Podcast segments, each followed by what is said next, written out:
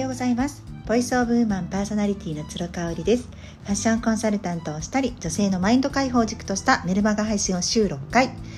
あとは、えー、オンラインでのセミナーなどをしております。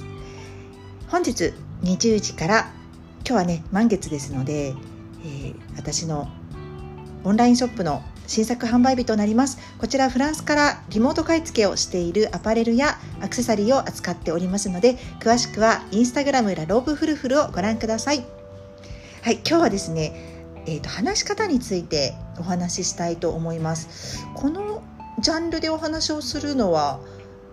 初めてかなというふうに思うんですけれどもまあ、私自身がコロナのね影響もあって、えーと、お家にいるようになって逆にそれが心地よくなっちゃって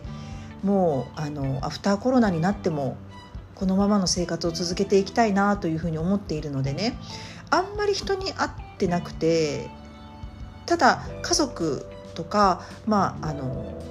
愛をね持ってる人には会いにあの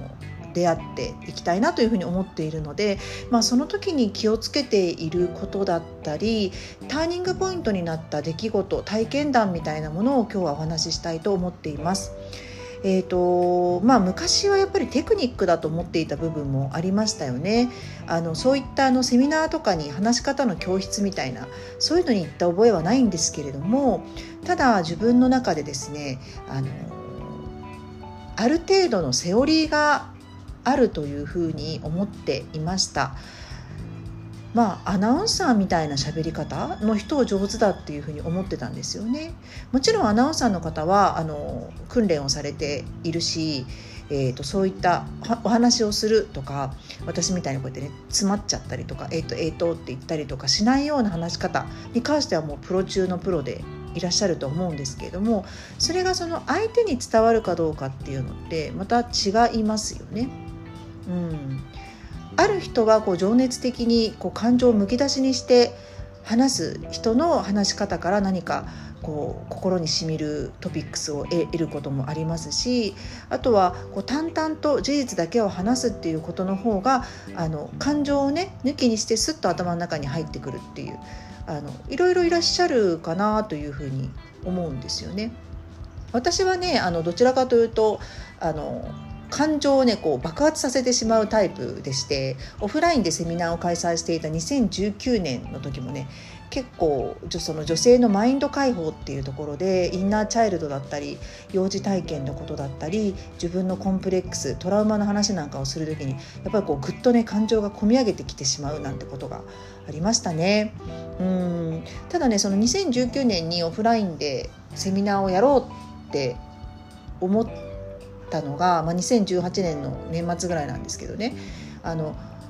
いろんな人の喋り方相手に伝わる話し方をしている人に会いに行きたいなってちょうど思ったんですよね。でその頃にあの私の姉の大草直子がですねちょうどあの前職でファッションディレクターをさせていただいていた講談社のウェブマガジン「ミモレ」のあの、まあ、スピンオフ企画みたいなもので「ミモレ大学」っていうのがあったんですよね。これはオフラインでリアルイベントで生徒さんとあの先生を毎回お呼びして本当にお勉強するっていう形で実はあの大草の母校でもある立教大学をねあの使ってやらせていただいていたっていう立教大学とミモレのコラボ企画みたいな形ですごく注目をされておりました。そのね最終回に、まあ、あの真打ち登場のような形になるかと思うんですけど、まあ、その時編集長だった奥さがあの登壇をするっていうことでねあの私もマネージメントをしておりましたのであの東京に出張で行ってきました。うん、でその時にねあの、まあ、かなり緊張していてですね私の姉ってもう何回もトークイベントとか出てますしテレビも出演してるしあの緊張するってあんまないんですけどこの時ばかりはねあの食いしん坊の彼女が公演前のお弁当に手をつけなかったっていうことがね私結構びっくりしたんですよね。でも時間が近づくにつれてやっぱプレッシャーがすごいプレッシャーをすごい感じるということを口に出していましたしまああのちょっとね手も震えてくるっていうぐらいだったんですよね。まあ、100人ぐらいの方に聞いていただいていたのでね人数的にはっていうとこがあるんですけれども、まあ、やっぱりそのミモレ大学のフィナーレっていうところと、まあ、自分自身もいろいろ思うところがあった時期だったと思うのでその感情を優先して喋っていいのか、まあ、もちろんそのご参加いただいている方々にあの何か有益な情報を与えないとっていうなんかミッション的なものもあったと思うんですよね。そこでこうプレッシャーを感じていたのかなっていうふうに思いましたただ私はその姉の姿を見てですねこんなにもメディア慣れをしていて人前で話すことが得意何とも思わないと思っていた彼女ですら緊張することがあるんだっていうことにねなんかある意味ほっとした部分がありましてあそれであれば私なんてねすぐできるできちゃうなっていうふうに思ったんですよ。それがね後押しとなって年明けの6月からオフラインでのセミナーを開催することになったってことなんですね。なのでそのあの目的を意識するっていうのがすごく大事かなと思います相手にねあの伝わるっていうの。だからこうあのな何でもかんでも喋っていいっていうことではなくて本当にこう伝えたいことは何何なのかそれが例えば5回10回繰り返したとしても時間内でねあの伝えるべきかなというふうに思います。でえーと、私自身がねこれはいろいろ先人の方から学んだことなんですけれども100回同じことを言って初めてリスナーの方に届くよっていうのを言われたことがあるんですね。うん、なので同じことを100回200回言って初めて最初に聞いたかのように皆さんの心の中に刻まれるぐらい人ってもうあの1回聞いただけじゃ覚えないそれがどんなに質のいい情報であってもっていうところなんですよね。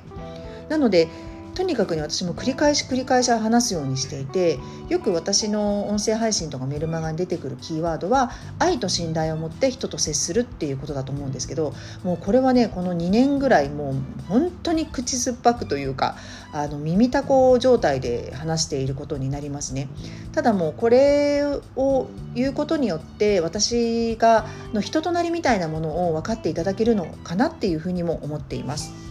でえっ、ー、とですねまあ、例えば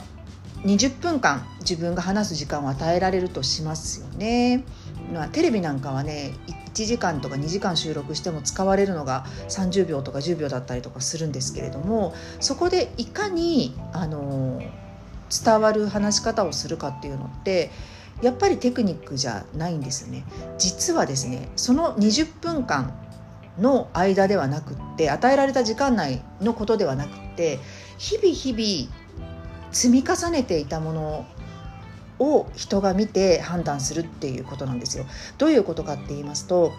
まあ、あの私をね例えばその20分間のえーと、スピーチで初めて知ってくださった方っていうのは、まあ、置いといたとしても、まあ、私の話を聞きたいなと思ってくれたくださった人ってある意味ベンチマークをして追いかけていってくれてるんですよね。私のメルマガを読んでくださっていたりあの日常的に音声配信を聞いてくださったり朝ライブに参加してくださったりそこで初めて私の20分間のスピーチを聞こうっていう気持ちになる人もがほとんどだと思うんですよね。であればですねやっぱりその20分間にテクニックを詰め込んで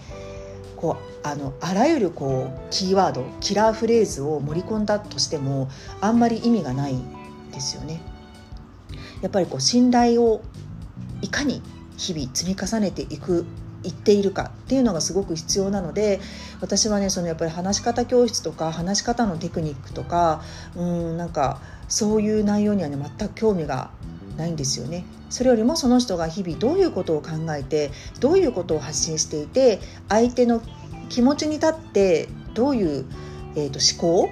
うん、アクションを起こしているかみたいなところを見ちゃうかなというふうに思います。はい、では今日は相手に伝わる話し方についてお話しさせていただきました。今日も感謝と笑顔あふれる一日にしましょう。それではまた明日。